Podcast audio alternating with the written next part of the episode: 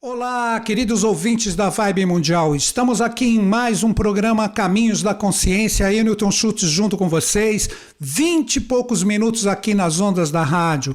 Hoje, um programa que poderíamos dizer, porque não polêmico, de acordo com o tema que eu escolhi, o que eu vou conversar com vocês. Você acredita em astrologia, tarô, cabalá e todas essas linhas de conhecimento?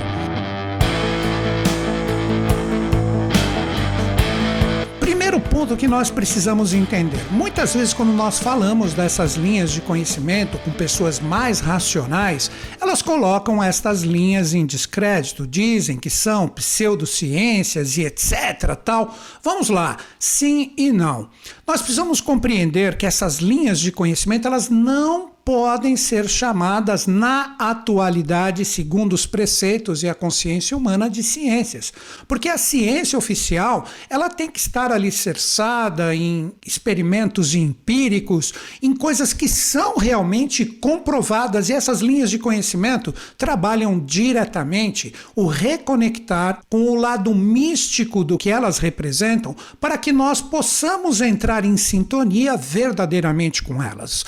Primeiro ponto Se nós pegarmos somente no sentido de autoajuda, nada contra os profissionais que utilizam isso de uma forma terapêutica para ajudar as pessoas, etc. Mas nós podemos ir com elas muito além do que é falado na atualidade. É aí que entra muitas vezes o descrédito. Então nós podemos abstrair, nós podemos utilizá-las no princípio da reconexão divina, ou que nós chamamos de espiritualidade, que quer ser comprovada pela própria física e etc, tal, trabalhando os átomos, a separação deles, a própria fusão, para entrarmos no princípio divino, na partícula de Deus, nós podemos utilizar elas como os grandes seres, os antigos que estavam diretamente conosco, aí precisamos entrar em uma etapa evolucional que representa o momento onde estávamos convivendo diretamente com o que chamamos de anjos, mestres mestres, mentores,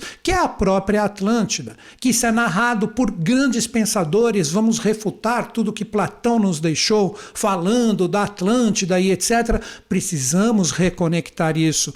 Todas essas linhas de conhecimento, elas trabalham com símbolos, elas trabalham com arquétipos. Vamos pegar exemplos de alguns grandes seres. Poderia citar aqui inúmeros, mas vou citar esses três: Isaac Newton que fundamentou tantas leis que são utilizadas ainda no ensino, na escola atual, Isaac Newton estudava astrologia. Posso contar rapidamente uma história de Newton que pode ser comprovada na internet de uma forma direta. Newton fez o mapa de Halley, aquele que descobriu o famoso cometa, e Halley o questionou, amigo pessoal de Newton. Como você, o mais cérebro, o mais genial entre nós, pode acreditar numa bobagem dessas? Aí Newton olhou para ele e falou assim: Eu estudei, você não. Então nós devemos tomar um pouco de cuidado quando nós colocamos em descrédito isso, porque se nós pensarmos em todas as leis que Newton elaborou através da sua genialidade, que é inquestionável, ele utilizou sim a astrologia, mas essa astrologia que está além da realidade humana utilizada hoje para sortilégios, muitas vezes até para adivinhações. Olha, a pessoa acertou porque ela adivinhou. Não, nós podemos utilizar e vou desenvolver no meu programa ela de uma forma muito mais consciente para nós despertarmos, assim como todas as religiões fazem através dos seus próprios símbolos, esse reconectar divino. Então, a astrologia, junto de Isaac Newton, também poderia citar Jung, nossa, questionar Jung, que teve as suas discórdias com Freud, que era mais racional, quando ele começou a abrir o seu conhecimento, a sua intuição com esta linha de conhecimento fantástica que é a astrologia, então a astrologia, junto de todas as realidades que ela representa, existe uma astrosofia que trabalha o mundo das causas com todos os seus arquétipos. Outro ser especialíssimo, baseado agora na própria numerologia, Nikola Tesla Quem pode questionar a genialidade desse grande ser, apesar de todos eles sempre tiveram e vão ter ainda na história os seus opositores? Ele trabalhava diretamente três números, que eram números especialíssimos, com tudo que ele criou e tudo que ele deixou: o número 3, 6 e 9, que se nós utilizarmos uma técnica bem simples, que é chamada de adição teosófica com os números, nós podemos compreender a realidade desses números. Um exemplo. Uma coisa que todo mundo faz com grande facilidade é a redução teosófica, onde temos dois dígitos e somamos esses números para chegar em um número sintético. Um exemplo, vamos lá, o número 10. O 10 você tem o 1 mais o 0, que você chega no 1, você está reduzindo o valor. O número 15, o 1 mais o 5 representa o 6. Mas poucas pessoas utilizam e para mim está realmente o posicionamento de Tesla em relação a esses números. Nós temos o quê? A adição teosófica, onde nós somamos todos os números até chegar naquele que estamos estudando para chegar no seu número verdadeiro. Um exemplo, número 2. Antes do número 2 ser o 2, nós tivemos o 1. Um, o 0 no momento não traz nenhum valor no sentido da soma, então ele é 1 um mais o 2. Ele carrega o mistério de quem? Do 3.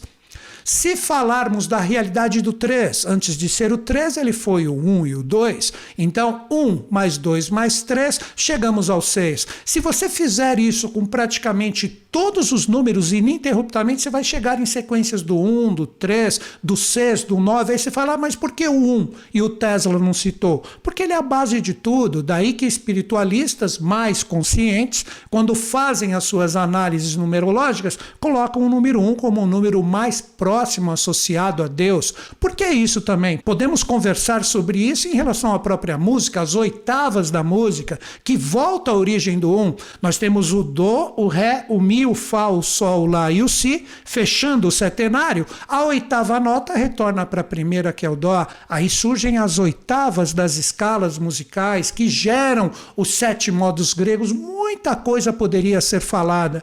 Então, quando falamos desses seres, que se apoiaram, vamos utilizar esse termo e não chamar de ciência, eles se apoiavam nessas linhas de conhecimento para ter toda a genialidade atestada em prática, onde magia, ciência e estas linhas de conhecimento representavam uma coisa só, como foi já citado por mim no programa, em uma época fantástica que foi a Atlântida. Então, devemos acreditar nessas linhas de conhecimento? Sim e não. O não, se ficarmos somente presos nas autoajudas atuais, novamente digo, como eu falei no início do programa, que representa diretamente nós conectados isso somente para autoajudas e muitas pessoas para sortilégios, adivinhações nós perdemos o sentido real do que elas representam. Um outro exemplo para colocarmos o sim como resposta do nosso questionamento de acreditarmos nisso tudo, por que, que os antigos construíam pirâmides que são estudadas até hoje, alinhadas com realidades de constelações? Hoje a Terra,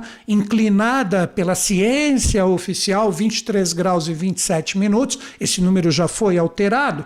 Por que, que nós estamos fixados nessa essas realidades das estrelas em correspondência com as pirâmides. Hoje ela está inclinada, não temos mais a conexão como antigamente, mas isso é atestado que em momentos específicos da humanidade esses alinhamentos eram perfeitos. Se pegarmos as três pirâmides do Planalto de Gizé ou Giza, no Cairo, o Egito, se nós olharmos por cima, são quatro triângulos que estão juntos formando o cume. Esses quatro triângulos formam na sua base o quaternário ou quatro, mas são três triângulos em cada face. Quatro vezes três, doze. O doze utilizado como os apóstolos do próprio Cristo, que muitas pessoas refutam, ah, não, ele não utilizava nada disso, uh, que na verdade isso foi inventado, criado. Criado nada. Ele simplesmente seguiu a tradição, como essas próprias pirâmides que os antigos utilizavam na época da Atlântida, para canalizar essas forças celestes e utilizar aqui na Terra.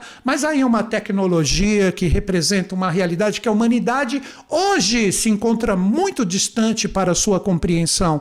Então, tudo isso, todas essas energias, todas essas forças fazem com que a gente possa acreditar nisso, mas como eu fiz o paralelo com as próprias religiões que todas utilizam os seus símbolos, Podem ver, o cristianismo colocou uma cruz, todo mundo associa diretamente ao Cristo, o quaternário, o quatro. Se pegarmos o próprio budismo, também temos ali a cruz em vários símbolos que são utilizados no seu panteão, na sua cultura, todas estão alicerçadas e firmadas em arquétipos da forma. E essas linhas de conhecimento também. Então, com elas, nós poderíamos dizer que temos o religar verdadeiro quando compreendemos o que elas representam representam. Vamos lá, um exemplo do quaternário.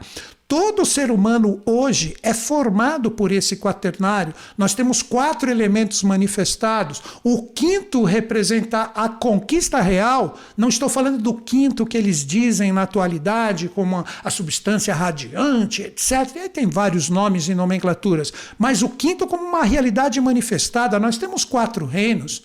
Nós temos quatro elementos que se projetam em nós: ar, fogo, água, terra, associados diretamente ao nosso sistema respiratório, a realidade do sistema circulatório, também o nosso sistema nervoso e, por fim, a realidade do nosso sistema ósseo, que compõem toda a nossa realidade com os quatro elementos. Nós temos quatro estações solares, dois solstícios e dois equinócios, nós temos quatro fases da Lua. Será que se os grandes filósofos, principalmente brasileiros na atualidade, que alguns colocam em descrédito todas essas linhas de conhecimento, se eles raciocinassem além da puramente concreta, que faz com que a mente abstrata fique presa, elas veriam que todos esses grandes seres, que muitos estudaram eles, só que refutam esta parte da, do cerne, da essência real do que representa isso, nós poderíamos nos reconectar a coisas fantásticas. Esse quaternário está em tudo.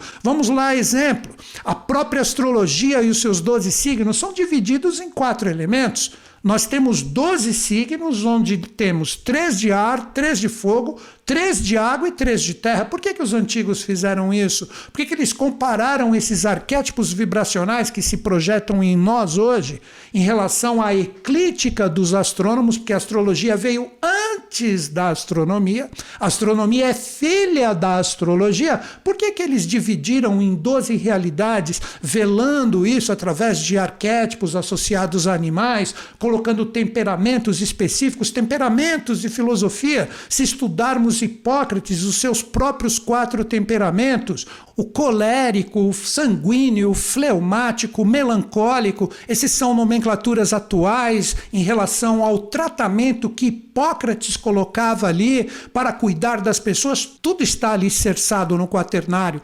Já vou explicar por que eu estou falando isso. Um outro exemplo, se pegarmos o tarô que veio antes do baralho comum, o jogo de cartas que são utilizados para sortilégios e etc. O jogo de cartas, por que, que ele tem quatro naipes? Por que o quaternário está ali? Espadas, ouro, copas, paus. Por que, que essa realidade está ali expressa? Se pegarmos também um exemplo, a própria Kabbalah, que o nome de Deus vem através de quatro letras hebraicas, que é o Yud, Re, Vav, Re, ou Yavá, Yod, Re, Val, Re, não importa, associado também diretamente à numerologia, Toda esta realidade do quaternário representa o momento atual, que faz com que a gente se reconecte, por isso que eu fiz o paralelo às religiões e seus símbolos, para que a gente volte à fonte divina. Então existe além de tudo que é tratado na atualidade com essas linhas de conhecimento, uma reconquista. Então, nesta sim, nós devemos acreditar que eu acredito que com o tempo existirá o conhecimento real de tudo que elas representam, podendo nos dar pelos três gênios, exemplos que eu citei, Jung, Isaac Newton, o próprio Nikola Tesla, que era tido por muitos como louco, místico, na verdade, essa genialidade pode fazer com que a gente se conecte a um quinto princípio. Daí as pirâmides, novamente, eu citei o exemplo das pirâmides de Gizé, nós temos quatro triângulos que se unem, formando o quaternário ou a base, né? podendo chegar também na própria tetráclis pitagórica, que dá para todo mundo ver ali, estudar um pouquinho, fazendo associação e linkando todas essas linhas numa forma de abstrair Todas essas linhas de conhecimento querem despertar um quinto princípio, o ponto, o ápice da pirâmide, para que os mistérios celestes, como diz o próprio princípio hermético da correspondência, o que está em cima é igual e análogo ao que está embaixo. Ainda entrando na astrologia, no próprio sistema solar, se nós pegarmos, nós temos no sistema solar um grande átomo. Porque se analisarmos o átomo, que nós temos no seu centro prótons e nêutrons, e ao redor elétrons que fazem toda a combinação, aí poderíamos associar a galáxias que estão associadas aos seus pontos de fusão, entrarmos em buracos negros, e aí a coisa vai longe nas associações. Mas de acordo com o tempo que eu tenho, eu trago aqui para todos vocês esta abstração, porque quando nós começamos a entender novamente essas linhas de conhecimento, citando o sistema solar como um grande átomo que se projeta como realidade de cima, o macrocosmo, no microcosmo, nós começamos a entender que nós somos muito mais vibração do que propriamente dito uma massa física material que é aí onde o pensamento puramente racional pode negar isso, porque fica no existencialismo, não estou criticando diretamente Jean-Paul Sartre, mas o existencialismo, ele pode fazer com que a gente negue essas realidades, podendo de repente desconectar a possibilidade de uma vibração diferenciada do ser humano, quando começa a compreender essas linhas de conhecimento e entrarmos em sintonia a esse verdadeiro processo lindo e maravilhoso que está nessas forças que podem ser expressas através desses arquétipos. Então, tudo está alicerçado num quaternário que se nós analisarmos está presente em tudo. Aí que vem a palavra tetragramaton que está associado aos mistérios cabalísticos. O tetra de 4 grama a palavra e o tom, o som. Esse símbolo que as pessoas mais místicas pesquisam, que está associado ao próprio mistério do Yud He, ou as quatro letras hebraicas, o famoso nome de Deus, tudo está expresso nesta força do 4 para que a gente se reconecte a um quinto princípio. Então nós começamos a compreender que tudo está no nosso processo vibracional. Aí muitas pessoas, ah, tô até entendendo, mas não vejo sentido prático ainda no pensamento puramente racional. Se nós somos muito mais vibração, e isso o próprio sistema solar nos traz, né? nós começamos a compreender que esta realidade da vibração está em nós também.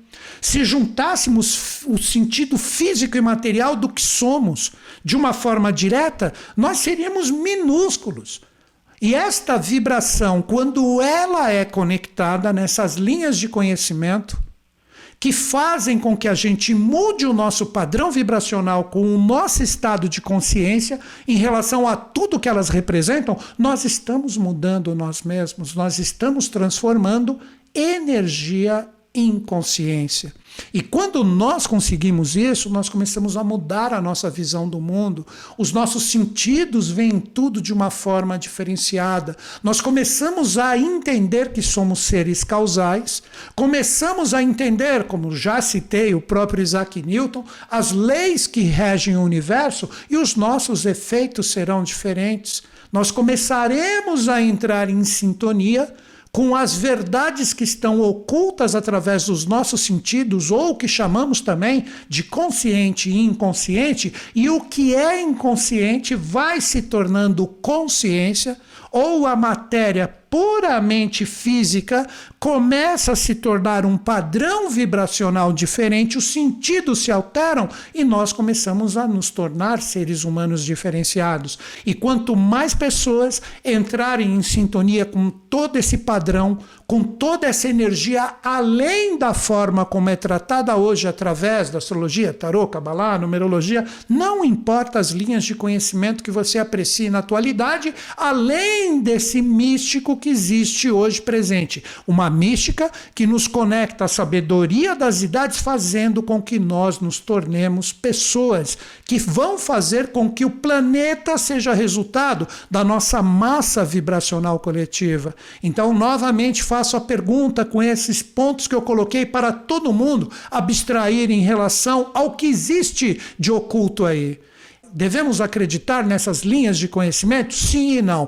Não se ficarmos parados e não evoluirmos em relação à forma de interpretar todos os arquétipos que estão ali presentes, como fizeram os gênios, que eu estou citando aqui como exemplo. Uma coisa que poucas pessoas sabem. O próprio lado do Nikola Tesla, que as pessoas falam, ah, pô, místico, louco, ele não entrava em um lugar onde ele tinha alguma experiência muito fantástica para viver, se ele não desse três voltas para depois entrar neste local, que de repente pode ser no próprio quarteirão, sei lá. Então as pessoas falavam que ele era louco, mas ele estava potencializando vibracionalmente esses arquétipos nele, como ser diferenciado que era, onde ele alterava a sua vibração e abria o seu campo para outras realidades, que traria para ele, no caso, toda a genialidade ou pensamento diferente que ele tinha. Vejam que coisa linda, que coisa maravilhosa. O universo do 22, dos arcanos maiores do tarô. Se nós analisarmos Todo o baralho de tarô possui 22 arquétipos, assim como também as letras hebraicas. Da onde vem? Por que 22? Foram os egípcios que criaram o tarô? Não. Isto vem de uma realidade muito antiga, citando novamente um momento onde a humanidade estava convivendo com deuses e anjos, que foi a Atlântida, onde os arqueólogos descobrem coisas maravilhosas e não entendem a tecnologia utilizada para construir aquelas coisas maravilhosas que hoje Hoje ainda nós não descobrimos nem um pouquinho. Na Atlântida nós tínhamos sete cantões, nós tínhamos sete cidades que ladeavam como centro uma oitava cidade. E ali existia em cada uma dessas sete cidades três realidades três templos ou três escolas, tanto faz, que todo mundo deveria, para migrar para a próxima cidade, trabalhar todos os atributos de consciência em cada uma com essas três forças, 7 vezes 3, 21, para nos conectarmos a um oitavo princípio. O oitavo princípio que pode ser até hoje visto através do padrão vibracional do som da música, onde nós temos sete tons que fazem a oitava vibração voltar para o um. Olha o um sendo explicado para quem está fazendo as somas que eu falei inicialmente no programa, da adição teosófica que comprova o 3, o 6 e o 9 de Nikola Tesla. Então, todos esses padrões, todas essas realidades estavam vivas estavam presentes como realidades que as pessoas que se conectam, além da forma da simples autoajuda atual, para que a gente entre nessa mística, nessa sabedoria das idades e mude o nosso padrão vibracional. Ainda na Kabbalah, passando ainda mais um atributo, se pegarmos o próprio hebraico, ele é dividido em três letras mães, sete letras duplas e doze letras simples. Então ali essa força do 22 está como? O 3 representa o Deus trino como causa, lei e efeito. Já falei de Isaac Newton, a sua terceira lei, o uno trino de todas as tradições. Aí você compreende por que sociedades iniciáticas utilizam o triângulo com um olho no centro? E ali nós temos as sete letras duplas associadas aos próprios dias da semana que temos, associados aos planetas. Por isso que em idiomas são utilizados os sete dias da semana com nomes de planetas. Martedi, miércoles e por aí vai. Então, todas essas realidades estão associadas a atributos que devemos reconquistar. O 12 das letras hebraicas, as 12 letras simples, os próprios 12 signos do zodíaco, o mistério da pirâmide aqui colocado para vocês, tudo isso, tudo isso, quando a gente começa a se conectar e mudar o nosso padrão vibracional, essas linhas de conhecimento, aí sim devemos acreditar nelas, representam o nosso religar para sermos seres humanos melhores, mais conscientes, transformarmos, como disse o grande mestre Kutumi, energia em consciência. Aí nós teremos com elas aplicadas no seu sentido real e verdadeiro, longe de misticismos, nós teremos o nosso padrão vibracional fazendo juntos com que o planeta vibre de uma forma diferenciada e todos nós tenhamos uma realidade mais consciente, mais equilibrada, vencendo o quaternário que hoje sufoca o ser humano para esse quinto princípio espiritual e tudo realmente se torne como, na verdade, todos nós queremos. encerro meu programa através dessas abstrações, como sempre. Que os Budas da Era de Aquário estejam em sintonia conosco, com o Brasil e com o mundo, e eles estão. Até o próximo programa.